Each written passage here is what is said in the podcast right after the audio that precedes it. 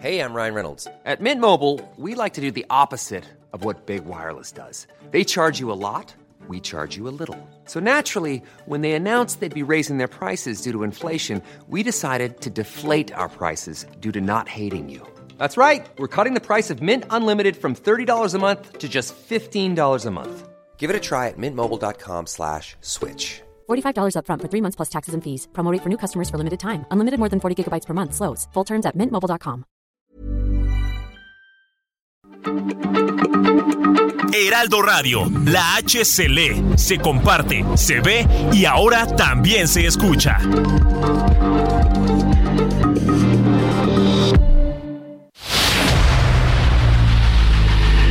El dedo en la llaga. Había una vez un mundo en el que nadie creía. Un país de historias inexplicables. Una nación con personajes asombrosos. Santo Tomás tenía razón. Hay que ver para creer.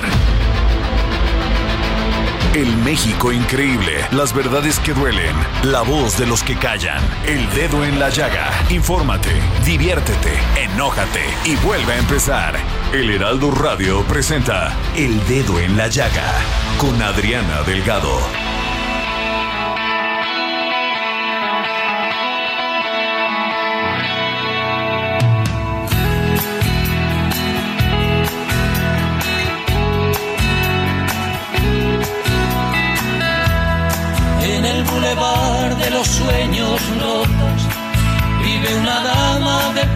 Rojo, pelo de plata y carne morena. Muy buenas tardes, ¿cómo están? Así iniciamos este dedo en la llaga de este miércoles 16 de noviembre del 2022 y estamos escuchando a Joaquín Sabina y este y esta gran canción El Boulevard de los Sueños Rotos y déjenme decirles, Ángel, ¿por qué les estoy poniendo esta canción? Porque resulta que ayer durante la conferencia de prensa, durante la presentación de su documental Sintiéndolo mucho, Joaquín Sabina dijo, ya no soy tan de izquierda porque tengo ojos, oídos y cabeza para ver lo que está pasando. Vamos a escuchar lo que dijo Joaquín Sabina. Todas las revoluciones del siglo XX, todas fracasaron estrepitosamente y que la única que avanza en el siglo XXI es el feminismo y LGTBI, no sé qué. Las únicas, las otras, el fracaso del comunismo ha sido feroz. La deriva de la izquierda latinoamericana me rompe el corazón justamente por haber sido tan de izquierdas. Ahora ya no lo soy tanto porque tengo ojos y oídos y cabeza para ver lo que está pasando y es muy triste lo que está pasando. Sin duda alguna, pues terrible porque también dijo que tiene una visión positiva de la actualidad. También hay cosas buenas como la vacuna del COVID que ha llegado pronto y bien. También le, que haya ganado Lula a Bolsonaro, que no está mal y ha aparecido un héroe extraordinario que es Zelensky. En fin, se sintió decepcionado de las formas de gobierno que lejos de el, progre o sea, el progreso, pues van al radicalismo total. Por lo es. menos en América Latina, ahí está el caso de Venezuela y de Cuba, que pues no hay desarrollo económico, Nicaragua. no hay la- no hay este libertad y esa es la verdad. Lo pu- pueden decir lo que quieran, pero esa es la realidad que están viviendo estos países, Nicaragua. Así es. Buenas tardes, Adriana. Buenas, Buenas tardes, Ángel. Buena canción que elegiste por el Boulevard de los Sueños Rotos que se publicó en el año 1994. Disco Esta Boca es Mía y es dedicada a Chabela Vargas, a esta cantante mexicana de origen costarricense y tiene muchísimos eh, signos, muchos elementos que hacen eh, describiéndola de poco a poco hasta que dice que eh, llorar como llora Chabela. Sí, es que Joaquín Sabina además era muy amigo de esta Sí. cantautora Chabela Vargas y vivieron muchas épocas juntos de, de una muy buena, de buenas canciones, de gran guitarras y de gran tequila. Tiene una canción que se llama Noches de Boda. Así es. Que cantan los dos y es, es muy buena si la quiere ir usted buscando. Pues muy duro lo que dijo Joaquín Sabina, porque gran parte de, de, de sus seguidores, de sus fans, es precisamente estos países latinoamericanos que están viviendo en en carne propia pues lo que es el radicalismo, lo que es una idea de gobierno que en principio no suena nada mal, ¿no? Que es ejercer las libertades. Lo bueno es que da sus argumentos. Exacto. Tengo pero ojos pues, para ver, dice. Terrible. Pero bueno, vámonos, Ángel. Efectivamente, vámonos con un resumen tras la marcha de este domingo, el domingo pasado, el domingo 13 de noviembre, en la que miles de ciudadanos salieron a las calles en defensa del INE. El presidente Andrés Manuel López Obrador anunció una contramarcha para el 27 de noviembre del Ángel de la Independencia al Zócalo Capitalino. La jefa de gobierno de la ciudad, Claudia Sheinbaum, considera histórico que el presidente pues haya hecho este, este llamado y ella dice que la noten porque sí se apunta a la marcha. Ángel, yo te quiero comentar ahí un punto que me parece importante y lo puse en mi Twitter en la mañana.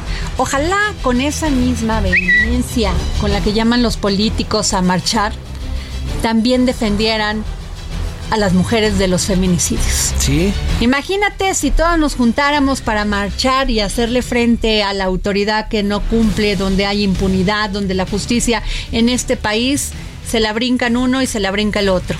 Ojalá existiera la misma pasión. Sí, por desgracia el discurso del presidente, pues ya lo conocemos, ¿no?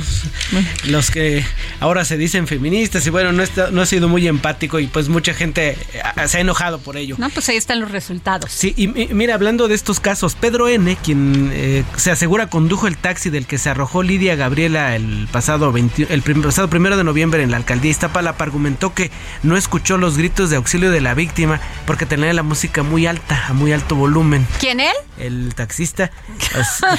En la audiencia inicial que se llevó a cabo en las salas de oralidad del Poder Judicial de la Ciudad de México, el imputado afirmó que no tuvo responsabilidad en la muerte de esta joven de 23 años. Igual que el de el que mató a la maestra de inglés, que se dio un pasón con droga y que pues no midió las consecuencias. Y ¿saben qué es lo peor? Que la mamá lo ocultó y lo defendió es impresionante. Así es. Y pues vamos a ahora establecer contacto con nuestros reporteros. En inicio Guadalupe Flores de Morelos, quien nos dice que el fiscal Uriel Carmona pues vuelve a defender el trabajo de la fiscalía que encabeza y sostiene que hay un ataque político en su contra. Vamos rápido con mi compañera Guadalupe Flores. Guadalupe, adelante, buenas tardes. Gracias, les saludo con mucho gusto desde Morelos. Pues así es, el fiscal del Estado, eh, pues Uriel Carmona Gándara volvió a defender el trabajo de la Fiscalía General del Estado y sostuvo que hay un ataque político en su contra. Este miércoles Uriel Carmona pues compareció ante el Pleno del Congreso del Estado por las acusaciones en su contra por encubrir al feminicida de Ariadna Fernanda. También eh, pues refirió que no va a juzgar y criticar o descalificar incluso el trabajo de la eh, Fiscalía de la Ciudad de México respecto a la el resultado de la necropsia que practicó eh, pues la Fiscalía de la Ciudad de México. Recordemos en el caso de Ariadna, pues se refiere que su, muerte fue por traumatismo, mientras que la Fiscalía de Morelos pues señala que la eh, necropsia revela que fue precisamente por una broncoaspiración, en consecuencia de, exceso de alcohol.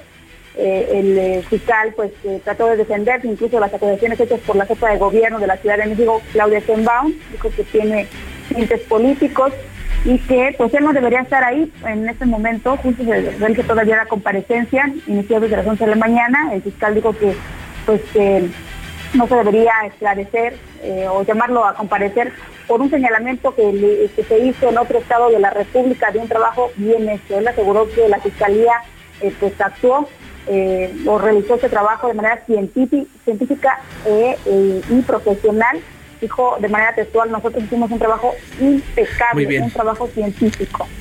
¿La información? Perfecto. Guadalupe, te agradezco mucho el reporte. Buenas tardes. Hasta luego, muy buenas tardes. Vamos ahora con Misael Zavala, reportero de Heraldo Media Group. Jalisco es una de las entidades que reprobó en el cumplimiento de medidas de seguridad para las mujeres. Terrible. Jalisco otra vez. Misael, te escuchamos. Muy buenas tardes. Así es, Adriana, buenas tardes. Pues Jalisco es una de las entidades que reprobó en el cumplimiento de medidas de seguridad para mujeres a través de la alerta de violencia de género contra las mujeres y es que tanto la Comisión Nacional de los Derechos Humanos como la Comisión Estatal de Derechos Humanos del Estado de Jalisco indican que la administración del MCista Enrique Alfaro incumplió el 57% de las medidas que debían tomar por la alerta de género, ya que esta se declaró en todo el territorio estatal, es decir, los 125 municipios de Jalisco. El gobierno y otras autoridades no cumplieron en dar seguridad al no fortalecer la emisión y seguimiento de las órdenes de protección a las mujeres, además de no garantizar la interrupción legal del embarazo. Sobre justicia y reparación del daño, el Estado de Jalisco tampoco fortaleció en su totalidad el Instituto de Ciencias Forenses del Estado, tampoco han creado un área especializada, especializada en la Fiscalía Estatal que atienda casos de muertes violentas de mujeres con perspectiva de género. En tal, las comisiones, en total, las comisiones recomendaron siete medidas pero solo una estaba en proceso de cumplimiento a inicio del año 2022, mientras que cuatro no han sido cumplidas y dos más estaban parcialmente cumplidas. Y es que la Comisión Nacional de los Derechos Humanos también observó que no hay un cumplimiento del gobierno de Enrique Alfaro en la materia, al considerarlo muy bajo debido a que el 57% de las medidas se encontraban incumplidas. Y esto pues es preocupante debido a que pues en algunos puntos de acuerdo que ya llegaron al Congreso Federal, en Jalisco pues la violencia contra las mujeres ha escalado de una manera, de una manera alarmante, así como el delito de feminicidio. Cifras de la Fiscalía del Estado precisan que los delitos de feminicidio aumentaron un 126% durante el 2021 en comparación con el último año de la administración anterior, al reportarse 68 68 casos de feminicidio en 2021 en Jalisco frente a los 30 casos reportados en el 2018. Terrible. hasta que la información. Muchísimas gracias. Terrible tache a Enrique Alfaro. Tache porque nada más se queda en discursos. Y para eso, después del corte, vas a ver todo lo que les voy a comer. Así es, vaya cifras. Es el resumen que tenemos en esta tarde, Adriana. Muchas gracias. Buenas tardes, gracias. Y bueno, fíjense que tengo en la línea, me da muchísimo gusto que me haya tomado la llamada la eh, embajadora permanente de México ante la Organización para la Cooperación y el Desarrollo Económico, la OSD. Sibel Galván, ¿cómo estás? Estimada Adriana, buenas tardes. Me da mucho gusto saludarte a ti, a tu auditorio, agradecerte el espacio que le brindas a la delegación de México ante la OSD y a mí como embajadora de México ante el organismo. Muchísimas no, gracias. Sibel, nos llenas de orgullo, oye siempre. Y te quiero preguntar sobre esto porque durante pues este tiempo la crisis por la pandemia del coronavirus hundió la actividad económica a nivel mundial y México tuvo la segunda mayor reducción de la desigualdad después de Canadá en el ingreso de sus habitantes y regiones. Esto fue lo que reportó la OECD. ¿Me puedes platicar más de ello, por favor? Claro que sí, y dame un poco oportunidad de compartirte en unos segunditos. Esta es una gran oportunidad para compartir nuestra labor como México en materia internacional y también esta publicación eh, presenta parte de los beneficios que tiene México al ser parte de, la OCDE. Además de muchas herramientas que tiene el organismo, una que se refleja en este estudio es que genera y mide indicadores que utiliza para comparar el desempeño entre los países en cuanto a sus políticas públicas y en cuanto a las medidas que establecen para mejorar la vida de sus habitantes. Muchas veces estos indicadores salen positivos, ahorita vamos a hablar de ello y nos da mucho gusto. Otras veces no son tan positivos, pero estas calificaciones también nos sirven para ver qué desafíos tenemos y cómo los podemos enfrentar. Esta publicación, eh, que es el panorama de regiones y ciudades de la OECD, surge, hay un centro en la OSD de emprendimiento, pymes, regiones y, ciudades, y lo que busca es analizar y apoyar a los gobiernos, pero a nivel local y nacional, no tanto a nivel federal, y el objetivo pues es liberar la, el potencial de los de los emprendedores, de las pequeñas y medianas empresas y promover que estas regiones y ciudades sean más inclusivas y sostenibles y desde luego impulsar la creación de empleo local e implementar las políticas de turismo. ¿Qué hace esta publicación y este indicador que ahorita dice que México redujo la brecha? Este, esta publicación y este indicador lo que hace es comparar, digamos, las regiones en México de más alto nivel económico con las regiones de menos nivel económico y esa es la brecha a la, a la que esta publicación hace referencia que, que nosotros somos los que disminuimos más la brecha. Y, y, más allá del indicador, que es una buena noticia, yo creo que lo importante es entender qué hay atrás de esa cifra, no, no, no solo decir México la redujo, lo cual claro. está muy bien. Y en eso yo creo que es muy importante hablar de qué es lo que, lo que ha hecho el gobierno mexicano y por qué se ve reflejado en esa cifra. Esta publicación toma como base una vez que que pasó la pandemia. Y hay que, hay que recordar que la pandemia, además de las terribles pérdidas humanas, que fue la mayor pérdida, pues tuvo eh, pérdidas, como mencionabas tú, con el cierre de economía, la economía informal que pues no pudo trabajar como claro. se debía, mucha gente perdió empleos, desde luego ingreso, y al perder el ingreso, pues desde luego también se, se perdió el consumo y así toda la cadena productiva. ¿Qué programas trae la administración actual que, que, ayudaron y se ven reflejados en este indicador? Por ejemplo, la pensión adultos mayores. Uh -huh. Es una pensión que ahorita anda en los 3.800, que ya anunciaron que van a subir eh, próximamente a 4.000. Okay. Fue una parte de un ingreso esencial a las familias más vulnerables porque aunque es una pensión universal y todo mundo arriba de 65 años la puede recibir, para quien realmente hizo la diferencia en el COVID fue a las familias más vulnerables donde tienen al abuelito o a la abuelita que a través de este ingreso pudieron sostener prácticamente a toda la familia. Otro programa que trae el gobierno federal, que es este programa de jóvenes construyendo el futuro, que es este, este programa de capacitación de productividad en México, donde el gobierno por un año les paga un salario mínimo a estos jóvenes a cambio de que trabajen en algún centro empresarial y, esto, y este centro los capacite. Y este, este salario mínimo que reciben durante un año también fue parte muy importante durante el COVID, no solo como ingreso familiar, sino también como acceso a la salud, porque estos jóvenes están inscritos al IMSS y entonces también le dio a esta familia, a estas familias vulnerables, un acceso al sector salud. Entonces, estas son el tipo de políticas nacionales que hace el gobierno que se ven claramente reflejadas en este indicador, porque como bien lo dice, esta reducción en esta brecha se viene obviamente de que hubo una pérdida económica en los extractos más altos, Ajá. pero lo más importante es que los extractos más bajos tuvieron este soporte que les permitió no salir tan afectados. Afectados okay. salimos todos, ¿no? Pero por lo menos fue un sistema que los mantuvo con un ingreso fijo que, pu que pudieron sobrepasar todo el periodo de la pandemia. Pues sin duda muy muy interesante, Sibel, porque también hemos estado, fíjate, México, te quiero hacer esta pregunta muy rápida. México está cumpliendo con todo, con todo el, el, los planes de mitigación y combate al cambio climático. Mira, nosotros Uh -huh. en, en, la OCDE, que también esta no es esta publicación, pero también tenemos un trabajo donde apenas estamos sacando indicadores y medidas de cómo van cumpliendo los países con estos fam famosos NDC, ¿no? que no me acuerdo Ajá. en español, pero son los indicadores nacionales Ajá. de compromisos hacia el 2030.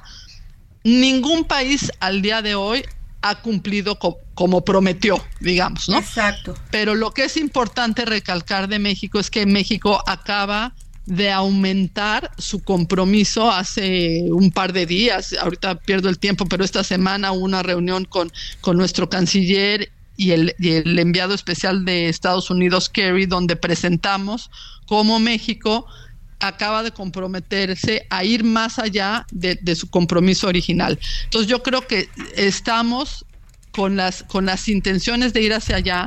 Y ahorita ah. es un momento crítico en el mundo, con, con la invasión que hubo de Rusia en Ucrania y con todo el tema de energéticos, todos los países estamos doblemente motivados para, para hacer esta transición, ¿no? Ok. Pues sin duda te agradecemos. Sabemos que tienes agenda llena. Sibel Galván, embajadora permanente de México ante la Organización para la Cooperación y el Desarrollo Económico, OCDE. Gracias por tomarnos la, la llamada para el dedo en la llaga. Gracias a ti, Adriana, y espero vernos muy pronto. Gracias, querida. Bueno, pues tengo en la línea, fíjense, es muy joven, es de Tlaxcala y además es el director general del Instituto del Fondo Nacional de Vivienda para los Trabajadores. Y no solamente es un hombre joven, sino talentoso y un hombre que está haciendo cambios reales en el Infonavit. ¿Cómo estás, Carlos Martínez? Muchas gracias, Adriana, y saludos a toda la auditoría. Oye, te queremos pedir una disculpa. Ayer se nos cortó, pero yo no quería dejar pasar porque esta noticia es muy importante porque vas a aumentar a dos millones cuatrocientos siete mil pesos el monto máximo de crédito para comprar una vivienda nueva o existente según la capacidad de pago y el nivel salarial. Además que no solamente eso, va a pasar, se va a ampliar la edad de 65 a 70 años de edad.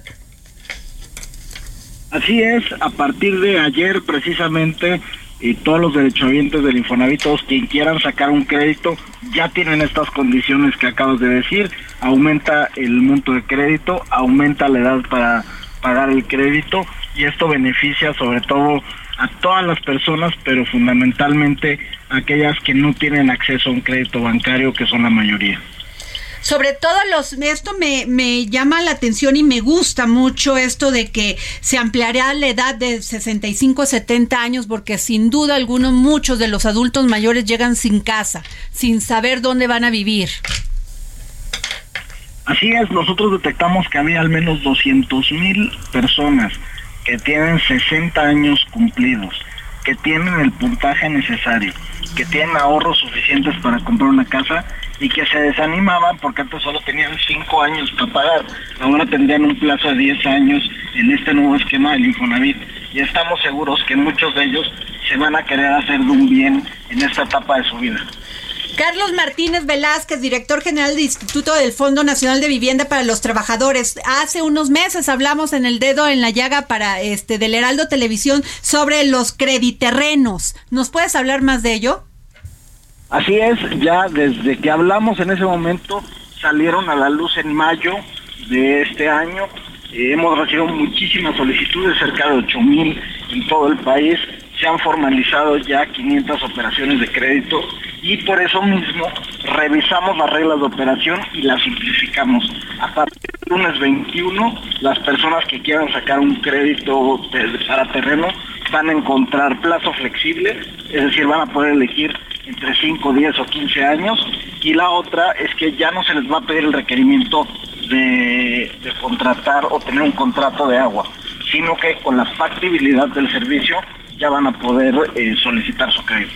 Este Carlos, también has comentado que el Infonavit no va a mover el esquema de la tasa de interés. ¿Nos puedes decir a todos, para todos nuestros radioescuchas, cuál va a ser la tasa de interés? Así es, la tasa de interés se mantiene de 2% para quien gana el salario mínimo, 10.45 para quien más gana y eh, no se mueve ese esquema hasta 2024. Hoy te... Carlos, que no se nos corte. Bueno, otra vez se nos cortó. Seguramente está, pero bueno, ya escuchamos, es que ayer tuvimos ese mismo problema con él, pero Carlos, ¿me escuchas? Le voy a poner una velita a la Virgen. Sabes que hable contigo, Carlos. Oye, Carlos, pues sin duda, este, eh, tasas de interés muy competitivas, ¿no? Así es, te decía, somos la tasa de interés hoy más competitiva de todo el sistema financiero. Eh, estamos prestando desde el 2% para quien menos gana, 10.45 nuestra tasa máxima. Imagínate que hoy la máxima bancaria ya está en 16%. Nosotros estamos en 10.45. Pues sin duda, Muchas gracias, Carlos Martínez Velázquez, director general del Instituto de Fondo Nacional de Vivienda para los Trabajadores. Grandes, gran noticia para todos aquellos que queremos adquirir una vivienda. Así es, los esperamos a todos. De hecho, Ahora este fin de semana vamos a tener horario ampliado hasta las 6 de la tarde el viernes y el sábado también se va a abrir. ¿Esto es en las oficinas del Infonavit o eh, por, la, por medio de la página de internet? Eh, muy rápido, ¿cómo podemos entrar? Eh, a través de mi cuenta Infonavit, mi cuenta infonavit.org.mx y para cualquier otra información, infonavitfacil.mx. Pues muchas gracias, Carlos. Gracias por tomarnos la llamada. Claro que sí, gracias. Gracias. Y nos vamos a un corte y regresamos aquí para seguir poniendo el dedo en la llaga. Terremotos y hay un tequila por cada duda. Cuando Agustín se sienta al piano, Diego Rivera, lápiz en mano, dibuja Frida Kahlo desnuda. Se escapó de una cárcel de amor, de un delirio de alcohol, de mil noches en vela. Se dejó el corazón en Madrid, quien supiera reír. Como llora Chap. Sigue a Adriana Delgado en su cuenta de Twitter. Arroba Adri Delgado Ruiz. Además, te invitamos a enviar tus opiniones y comentarios en texto o por mensaje de audio a través de WhatsApp al 55 2544 3334. Y si quieres escuchar El Dedo en la Llaga de El Heraldo Radio, en cualquier momento y donde quiera que te encuentres, descarga el podcast disponible en Spotify. Hey, it's Ryan Reynolds, and I'm here with Keith, co star of my upcoming film, If, only in theaters, May 17th. Do you want to tell people the big news? All right, I'll do it. Sign up now and you'll get unlimited for $15 a month in six months of Paramount Plus Essential Plan on us. Mintmobile.com slash switch. Upfront payment of $45 equivalent to $15 per month. Unlimited over 40 gigabytes per month. Face lower speeds. Videos at 480p. Active Mint customers by 531.24 get six months of Paramount Plus Essential Plan. Auto renews after six months. Offer ends May 31st, 2024. Separate Paramount Plus registration required. Terms and conditions apply if rated PG. y iTunes.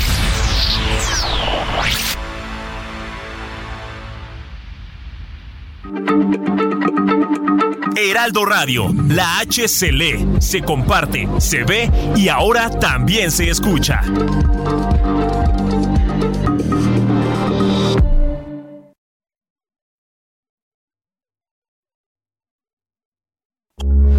Heraldo Radio, con la H que sí suena y ahora también se escucha. Sigue a Adriana Delgado en su cuenta de Twitter en arroba Adri Delgado Ruiz. Y envíanos tus comentarios vía WhatsApp al 55 25 44 33 34 o 55 25 02 21 04.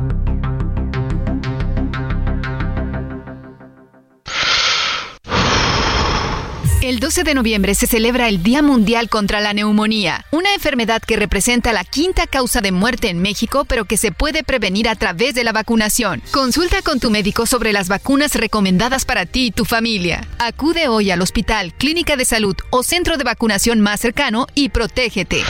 Porque cuando prevenimos, respiramos tranquilos. Sobre los esquemas de vacunación, consulte previamente a su médico. Un mensaje de Pfizer con autorización 22330021B0815. Adriana Delgado entrevista en exclusiva al subsecretario de Seguridad Pública del Gobierno de México, Ricardo Mejía Verdeja. Hubo un gran debate en la Suprema Corte de Justicia, incluso este lo aplazaron, el tema de la prisión preventiva.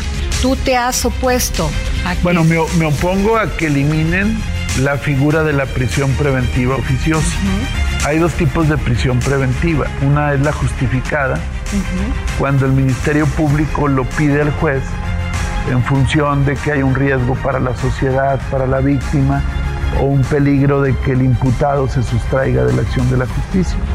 Entonces el Ministerio Público lo solicita al juez, quien atiende el riesgo y ciertas circunstancias y puede decretar la prisión preventiva como una medida cautelar, una medida precisamente, como su nombre le dice, preventiva para que el imputado no se sustraiga de la justicia o atente contra la sociedad o la víctima.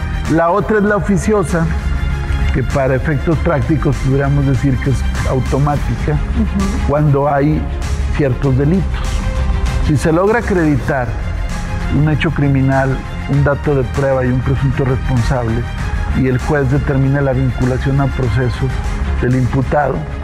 Y es, por ejemplo, un homicidio doloso, un secuestro, un feminicidio.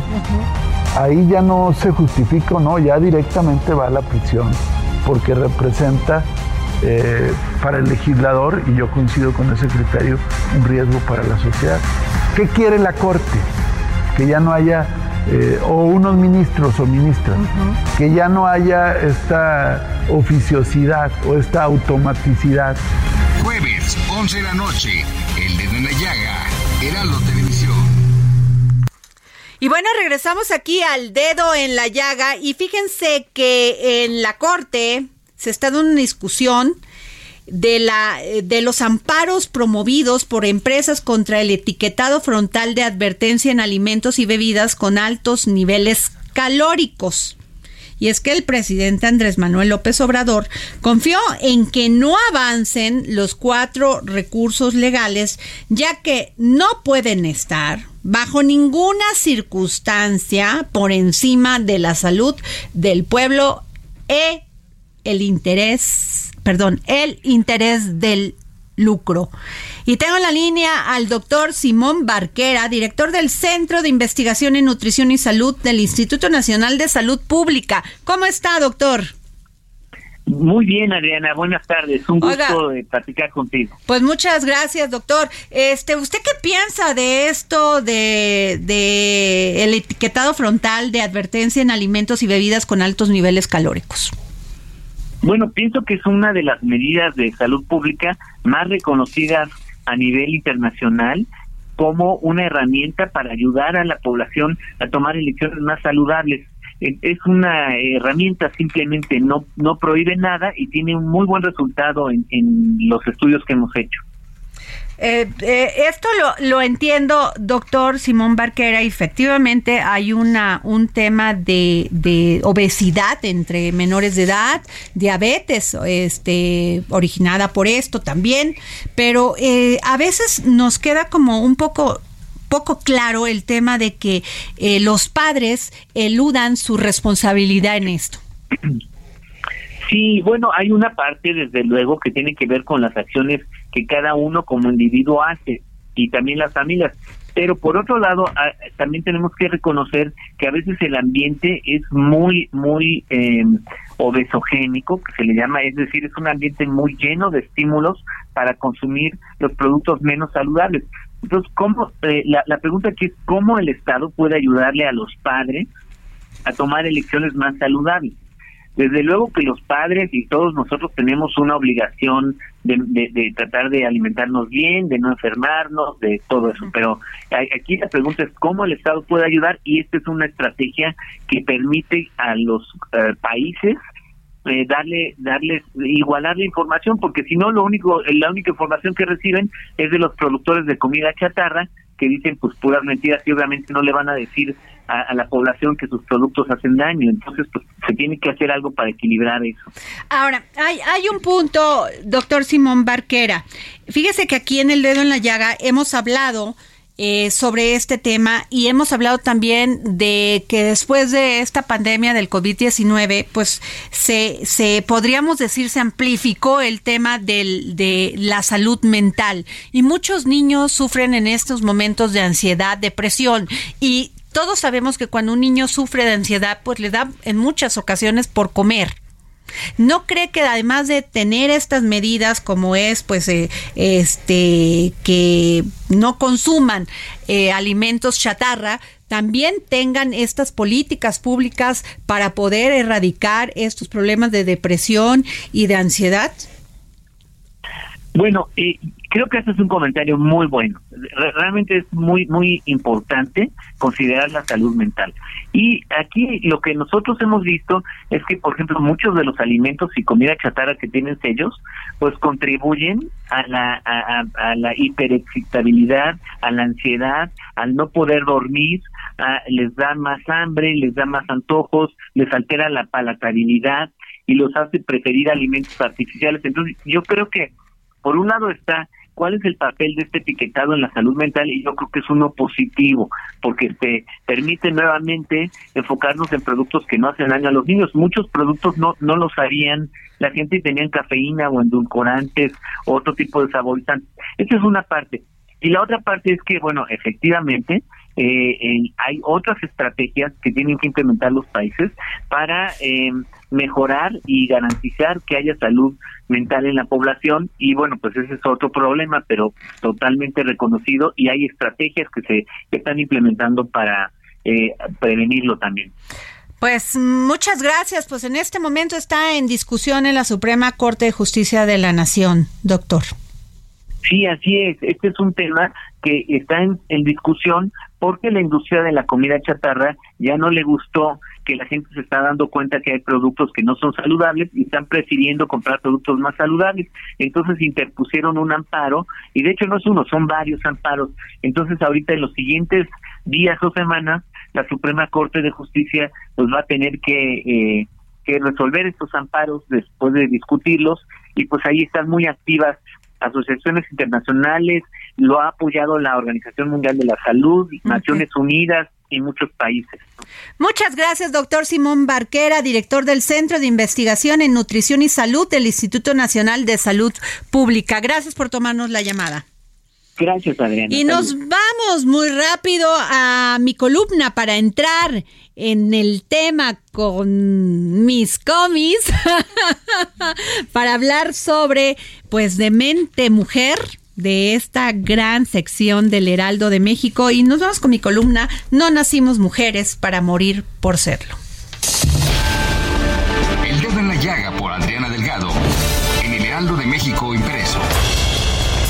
Columna de todos los miércoles para el Heraldo de México impreso por Adriana Delgado Ruiz, no nacimos mujeres para morir por serlo. No nacimos mujeres para morir por serlo. Entre enero y septiembre, 2.847 mujeres fueron asesinadas en México, según las cifras oficiales. Sin embargo, solo 711 de esos crímenes se registraron como feminicidios. Estamos hablando de 10 féminas privadas de la vida diariamente en promedio y de una ineficacia de las autoridades que va mucho más allá de lo lamentable e indignante. Las palabras del ministro ministro presidente de la Suprema Corte de Justicia en su cuenta de Twitter son más que oportunas. Urge un tipo penal nacional de feminicidio. Dos, un protocolo nacional para investigar este delito. Tres, que todas las muertes violentas de mujeres se investiguen como feminicidios. No es tan difícil, basta voluntad política y sumar esfuerzos. El feminicidio está tipificado en todas las entidades federativas, pero con definiciones caóticas. En seis es un agravante del domicilio, en el resto es una figura autónoma y las penas son distintas. ¿En serio es tan complicado ponerse de acuerdo desde el diseño de la ley? El Código Penal Federal tipifica el feminicidio como privar de la vida a una mujer por razones de género en ocho circunstancias. De no cumplirse al menos una, se procesa como homicidio. La pena por cometer feminicidio es de 40 a 60 años de prisión y además al servidor público que retarde o entorpezca maliciosamente o por negligencia la procuración o Administración de Justicia, se le impondrá pena de prisión de 3 a 8 años. Claro, adicionalmente a la inhabilitación. ¿Por qué entonces los feminicidios siguen tan altamente impunes? ¿Por qué fiscales y jueces no procesan los casos con la debida y justa perspectiva de género? ¿Por qué las mujeres que denuncian violencia son revictimizadas en los ministerios públicos? Frente a esta circunstancia, no debemos perder la memoria ni la capacidad de indignación. Ariadna Fernanda López, de 27 años, estuvo 15 horas encerrada con sus presuntos asesinos. ¿Por qué la Fiscalía de Morelos afirmó presurosa que no fue un feminicidio? Si una congestión alcohólica no le permitía vomitar, ¿por qué no llamaron a los servicios de emergencia? ¿Por qué sacaron su cuerpo de un departamento en la Ciudad de México y fueron a abandonarlo hasta el estado de Morelos? No es ese solo hecho una forma despectiva y grotesca de violencia contra la mujer. La Fiscalía General de la República tuvo que atraer el caso. Otro expediente tomado por la Fiscalía General de la República es el de Devani Escobar, joven neolonesa hallada muerta en una cisterna que había sido revisada antes. Tres autopsias y el desaseo absoluto en la investigación. Sin embargo, ningún funcionario de la Fiscalía Estatal ha recibido sanción alguna por ello. Los nombres de víctimas de feminicidio se agolpan, cada una con una historia, una familia, un sueño, una vida truncada. La maestra de inglés, Mónica Citlali Díaz, la joven economista Lidia Gabriela Gómez, quien paradójicamente murió al lanzarse de un taxi buscando ponerse a salvo. Mujeres víctimas de la violencia más atroz que viven un infierno. María Elena Ríos, virtuosa saxofonista en Oaxaca, atacada con ácido en 2019, no ha visto justicia. No es la única, hay muchas más, pero en 25 estados los ataques con sustancias corrosivas son delitos sin agravante de género. En Jalisco, 34 mujeres acuden al día a solicitar protección de la autoridad por ser víctimas de algún tipo de violencia. En Morelia, el propio Instituto Municipal de la Mujer señala el centro de la ciudad como una zona de alto riesgo de violencia de género. No me alcanza el espacio para tantos nombres y casos. No nacimos mujer para morir por serlo. Alto al feminicidio.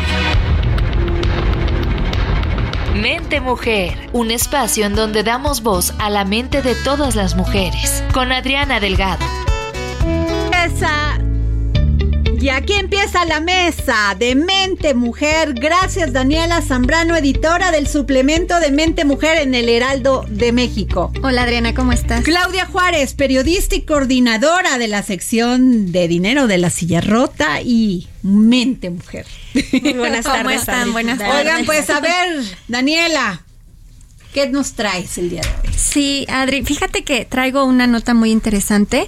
Justo el viernes pasado, frente a la glorieta de las mujeres que luchan, se manifestó Magdalena Velarde. Ella es madre de Fernanda Sánchez Velarde y bueno, para ponerlas un poquito en el contexto, Fernanda fue víctima de feminicidio en 2014. Ella fue asesinada por el que entonces era su pareja. Esto ocurrió en 2014, eh, pues por indagatorias de la autoridad deciden tipificar este, pues este asesinato como homicidio y gracias a la lucha que hicieron por casi siete años la familia Sánchez Velarde, logran que en 2021 el caso sea tipificado como feminicidio. Eh, detienen a Let N, que es el, el, agresor de Fernanda, y el 8 de agosto de este año le dan una sentencia de 69 años por feminicidio. Y aparte, un tema muy importante que quiero mencionar es que al momento en que Fernanda es asesinada, ella tiene eh, cuatro meses de embarazo. Entonces también se le suma a, a, a la pena de feminicidio, pues esta privación de, de, la vida que este tipo hace al momento de asesinar a Fernanda. Sin embargo, en octubre, el 17 de octubre pasado, eh, a través de una audiencia virtual, a la señora Magdalena Velarde le notifican que le van a hacer una reducción de sentencia a LED N de 26 años.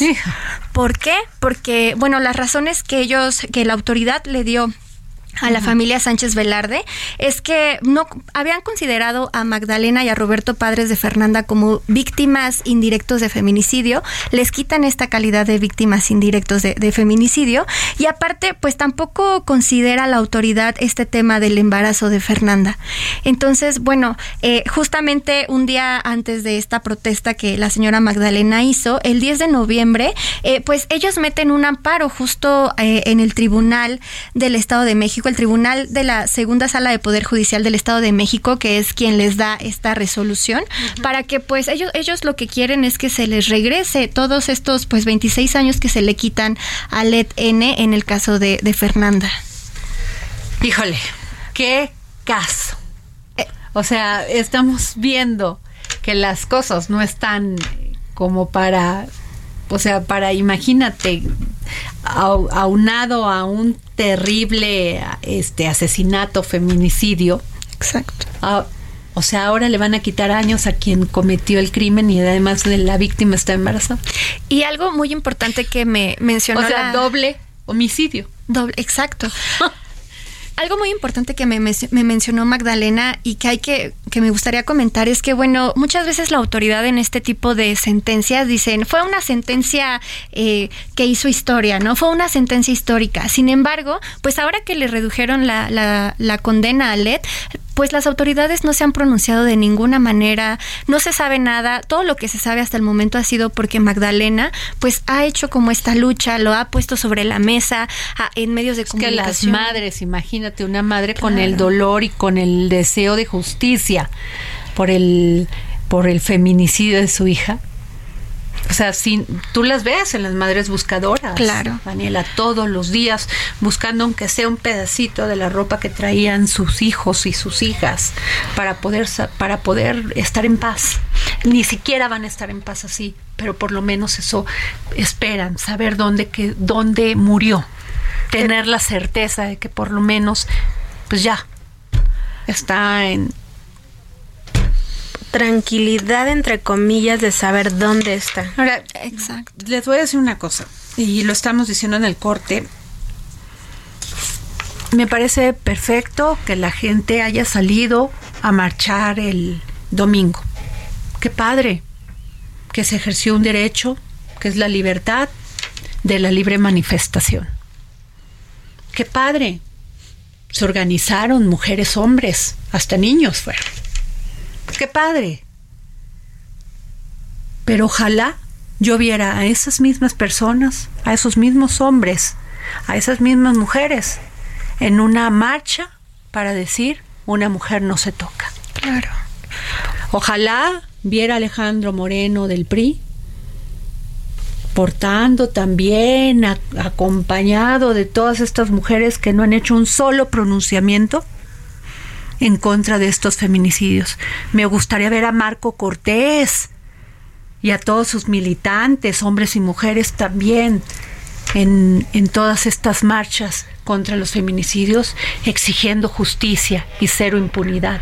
Me gustaría también ver a los del PRD, a Jesús Zambrano, a los de Movimiento Ciudadano, pero nunca los he visto en una marcha. ¿Y sabes cuál es su justificación? Que ahí, cuando vamos a exigir que no haya muerte para las mujeres por un feminicidio, ellos dicen es cosa de mujeres. Claro. Es cosa de mujeres. Y es que lo, hemos comentado en esta mesa, los feminicidios no tienen color ni partido todos deberían de tomar eh, cartas en el asunto. ¿Tú has visto alguna diputada del PRI? No. ¿Del PAN? ¿Del PRD? Exigiendo, hablando de Ariadna, hablando de, Lidia. hablando de tantas mujeres que han muerto en manos porque un hombre dice se me pasó, me ah, consumí más droga y se me pasó la mano. El otro porque venía escuchando música en un taxi y no le escuché. ¿Los has escuchado? No, y seguramente ni se escucharán. Pero si tú quisieras escuchar o ver las acciones de los líderes de los partidos que acabas de mencionar, a mí también me gustaría ver al gobernador Alfredo del Mazo. ¿Dónde están todas las mujeres el que El Estado de México está plagado de feminicidios. Bueno, ¿y, Enrique Alfaro? Enrique Alfaro lo escuchamos. cuatro mujeres o cinco mujeres por semana mueren en Jalisco y no se pronuncian. ¿Dónde está el gobernador Cuauhtémoc Blanco? Morelos. A ver, Morelos, el, el fiscal. A ver, ahí el tema de Ariadna. El fiscal de Morelos dice es que ella murió por broncoaspiración y no vamos a cambiar eso. Y que a él no le toca definir si fue feminicidio o no. A ver, yo quiero preguntarles. Ariadna estaba en la casa de este señor, Rautel, ok, se fueron de la fiesta, se fueron, se llegaron a su departamento. ¿Quién vio y quién auxilió a Ariadna cuando estaba, según ellos, vomitando? ¿Quién habló? le habló una ambulancia y le dijo, oigan, por favor, vengan inmediato porque necesitamos los servicios de emergencia para este, ayudar a Ariadna. No, no solamente murió ahí, no dijeron nada y se la llevaron como trapo viejo a Morelos. Ahí la aventaron con todo y ropa.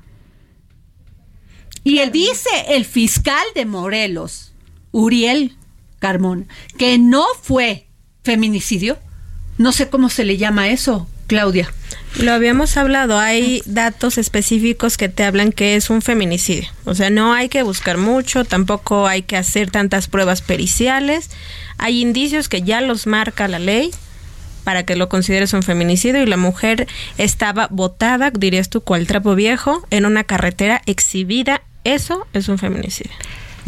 Y aparte la revictimización que también hay en este tipo de casos, ¿no? Se habló mucho en el caso de Ariadna de la revictimización que le hicieron desde pues la misma eh, autoridad, ¿no? Desde pues hacer este este dictamen de que ella había muerto por broncoinspiración y cómo lo ponen pues fue su culpa porque estaba en un bar, porque se no le es, pasó no es, in- es increíble esto. Y no solamente este caso, el, el caso de, de esta chica que iba en el taxi. Imagínense qué ha de haber visto ella, hasta dónde ve- debió haber llegado su miedo, su miedo y su terror para poder, para saltar de un automóvil en, en, En movimiento. plena vía, aparte, ¿no? Una En plena muy- avenida.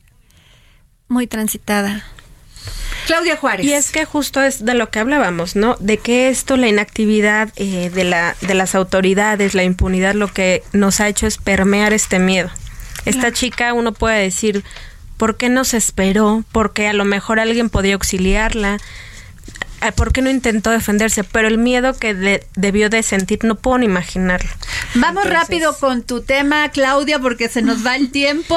Y pues como cada semana también hablamos en, en- en el caso de las mujeres y un tema que me parece también muy relevante es que el 86% de las mujeres que están privadas de la libertad en el sistema penitenciario mexicano son madres.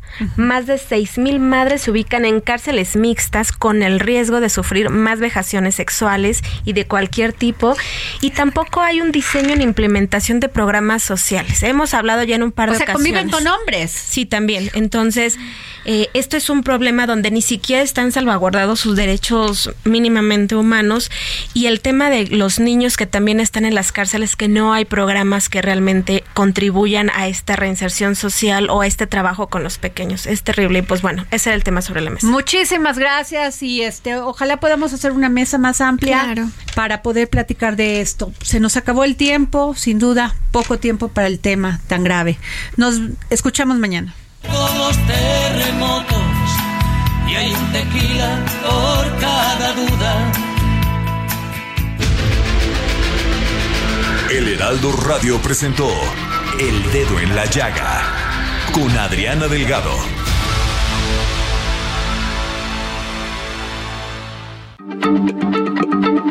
Heraldo Radio, la H se lee, se comparte, se ve y ahora también se escucha.